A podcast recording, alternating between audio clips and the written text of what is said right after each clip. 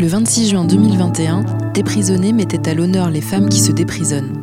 L'occasion pour Odile de s'entretenir avec les intervenantes et de traiter de la condition des femmes incarcérées, de féminisme et d'anticarcéralité.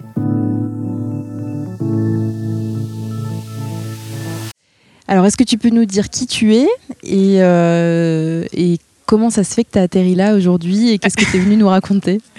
Alors, euh, moi, je suis là. euh, alors, déjà, je m'appelle Sol.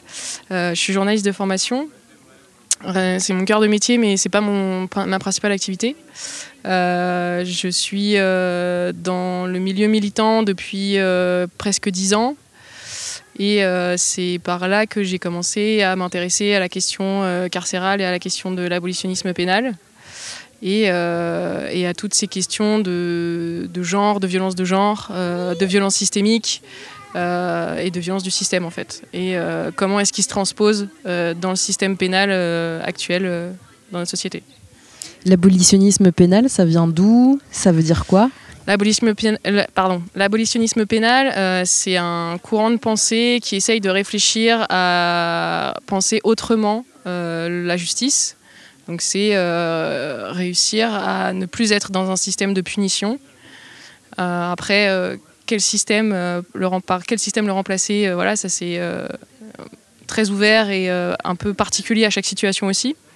Mais voilà, c'est essayer de réfléchir à quel est l'impact du système pénal dans notre société et quelle violence ce système-là fait vivre, à qui, pourquoi et comment.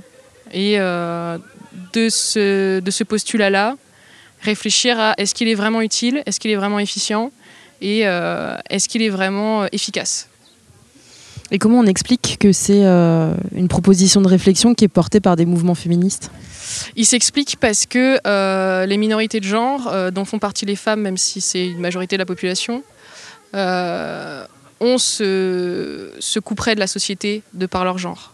Donc, que ce soit les femmes, les personnes trans ou, de genre non conforme, c'est vraiment des personnes qui sont de fait discriminées au sein de la société, de par leur état.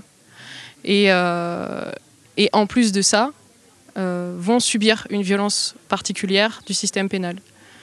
Donc euh, les deux sont complètement liés en fait. Et c'est pour ça qu'il y a une réflexion qui vient de ces, de ces milieux-là, parce que c'est des personnes qui subissent autant la violence à l'intérieur du système pénal que dans la société de manière générale. Et aujourd'hui, tu es venu parler un peu euh, de, te faire le relais de, du livre de Gwenola, Ricordo. Est-ce que tu peux nous dire un peu euh, de quoi il s'agit, euh, de quel point de vue elle parle aussi? Gwenola Ricordo, du coup, c'est une chercheuse française qui s'est expatriée outre-Atlantique, qui réfléchit sur les questions de l'abolitionnisme pénal depuis plus de 15 ans, qui l'a fait déjà dans un premier temps au Canada, puis maintenant aux États-Unis, parce que c'est des sujets qui sont beaucoup plus libérés là-bas. Euh, il y a eu une réflexion et une réelle recherche universitaire qui se crée là-bas. Et il y a surtout une réelle euh, réflexion politique aussi qui s'est créée là-bas. Et, euh, et elle, elle parle en tant que chercheuse et aussi en tant que personne concernée, de par le fait qu'elle est proche de personnes qui a été incarcérée. Et, sa vision des choses, c'est d'essayer de penser tout ce qu'elle fait par le prisme du féminisme intersectionnel. Donc c'est euh, vraiment euh, essayer de réfléchir à la situation des minorités de genre et des minorités sociales euh, à l'intérieur du système dans lequel on vit. tu, tu nous as parlé tout à l'heure de, de la communauté. Mm. Euh, en quoi, euh, en quoi c'est, c'est une dimension euh, importante en fait dans cette, dans cette réflexion?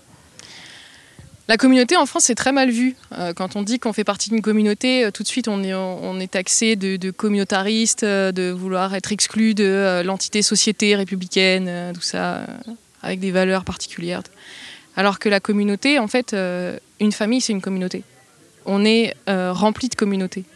Une communauté, c'est les gens avec qui on vit, c'est les gens avec qui on réfléchit, c'est les gens avec qui on a des accointances euh, politiques, tout ça. Donc euh, les communautés, elles sont extrêmement importantes euh, pour leur réflexion, pour leur euh, dimension de soutien. Euh, je parlais tout à l'heure des personnes LGBT. Les communautés LGBT, elles sont extrêmement importantes parce qu'on est des personnes qui sont souvent discriminées euh, dans le cercle familial. Donc ça veut dire que notre première communauté de vie, nous exclut. Donc il faut absolument qu'on en trouve une autre. Donc on fait corps communautaire pour pouvoir survivre en fait. Euh, ici, c'est une communauté, par exemple, qui réfléchit euh, à l'oralité, euh, au patrimoine oral et ainsi de suite. Et donc, c'est une communauté qui réfléchit sur, sa, sur son vécu, sur sa vie, sur son histoire locale. Donc, la communauté, c'est aussi c'est important parce qu'une communauté, elle a une histoire. Et on n'a pas tous les mêmes histoires. Et donc, une communauté, ça permet d'archiver cette histoire-là, de transmettre cette histoire-là qui n'est pas forcément connu du grand public, mais il y a une archive qui existe. Donc euh, des histoires de lutte, des histoires de, de, de, plein de choses en fait. Donc une communauté, c'est extrêmement important pour ça aussi, d'archiver une histoire et de la transmettre. Du coup, la communauté des prisonniers, ce serait quoi? La communauté des prisonniers, elle, est, elle rassemble plein de communautés différentes parce que euh, la communauté des prisonniers, elle va, elle va faire euh, mettre en lien des gens qui, sont à l'intérieur du système, qui réfléchissent sur le système, euh, qui luttent contre le système, euh, parfois même, euh, qui sait, qui luttent pour le système, on ne sait pas. donc c'est une communauté intersectionnelle, je dirais. C'est ça qui est beau d'ailleurs, c'est que moi je ne suis pas directement concernée par la question carcérale et pour autant... et pour autant, presque si, en fait, je, suis à moitié concernée, mais bref. Et, et en même temps, ce que je raconte euh, fait complètement écho à ce que euh, Sylvia, par exemple, pourrait raconter euh, en tant que personne concernée. Donc il y a, des échos qui se font et, c'est ça qui est important. Une communauté peut en rencontrer une autre et créer une nouvelle communauté et ainsi de suite et ainsi de suite. Et du coup, former en fait la communauté société sans oublier que c'est plein d'entités différentes. Et enfin, du coup, tu, dis, euh, voilà, euh, enfin, je rebondis à ce que tu viens de dire parce que euh, tu nous parles de Sylvia qui peut venir témoigner de, quelque chose de vécu, de, de Gwenola Ricordo qui assume le fait d'être concernée par la question aussi au moment où elle s'exprime, et, et, de toi qui es journaliste mais qui assume le fait d'être militante.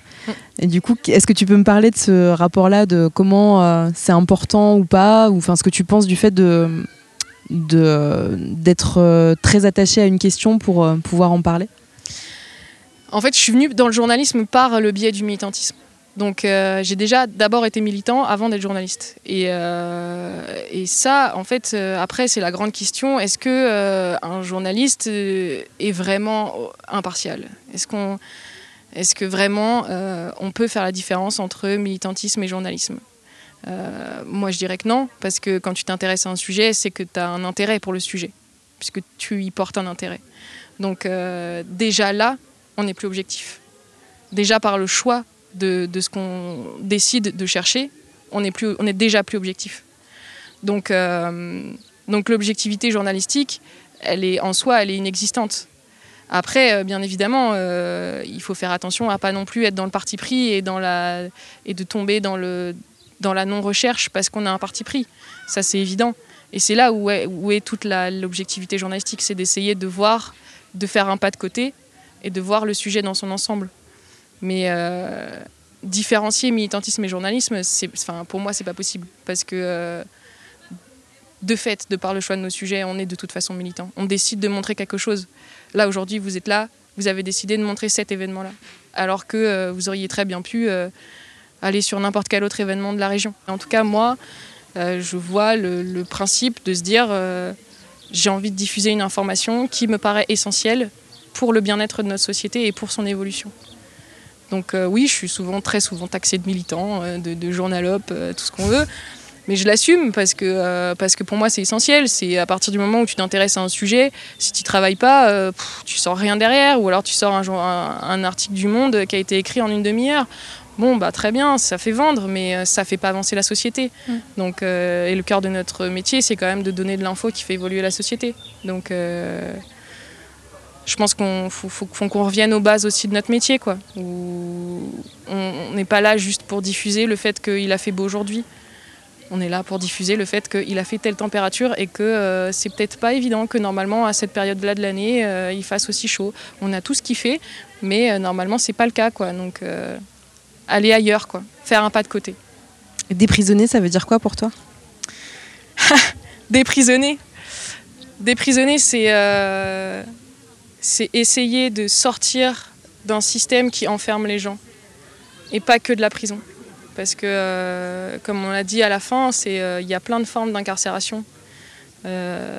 L'incarcération psychiatrique, l'incarcération institutionnelle, enfermer les gens dans des cases. Rien que nos numéros de sécurité sociale, c'est un enfermement. pourquoi est-ce qu'on a un 1 et un 2 À quoi ça sert? À part pour recevoir à 60 ans, savoir si tu dois recevoir la prostate ou le cancer du sein, ça sert pas à grand-chose. Donc on est dans un enfermement permanent, dans une case, dans des, dans, des, dans des normes extrêmement restrictives où euh, des prisonniers, c'est un, un, ensemble de choses. Euh, là, on parle de la prison, mais euh, est-ce qu'on n'est pas emprisonné par la pub? Est-ce qu'on n'est pas emprisonné par, par tout un tas de normes, de genres, de, normes sociales, d'obligations et d'exigences de tenue, de, ce, genre de choses. Donc, des prisonniers, c'est réfléchir à une société qui se pense comme étant une société et qu'on arrête de se dire euh, individu qui peut juger un autre individu et qu'on est tous responsables de ce qui se passe dans notre société. Et euh, des prisonniers, c'est sortir de tous ces carcans-là, quoi. Et donc de la prison. Merci. Merci à vous. Retrouvez d'autres podcasts, des articles et les événements de l'agenda des prisonniers sur desprisonnés.org.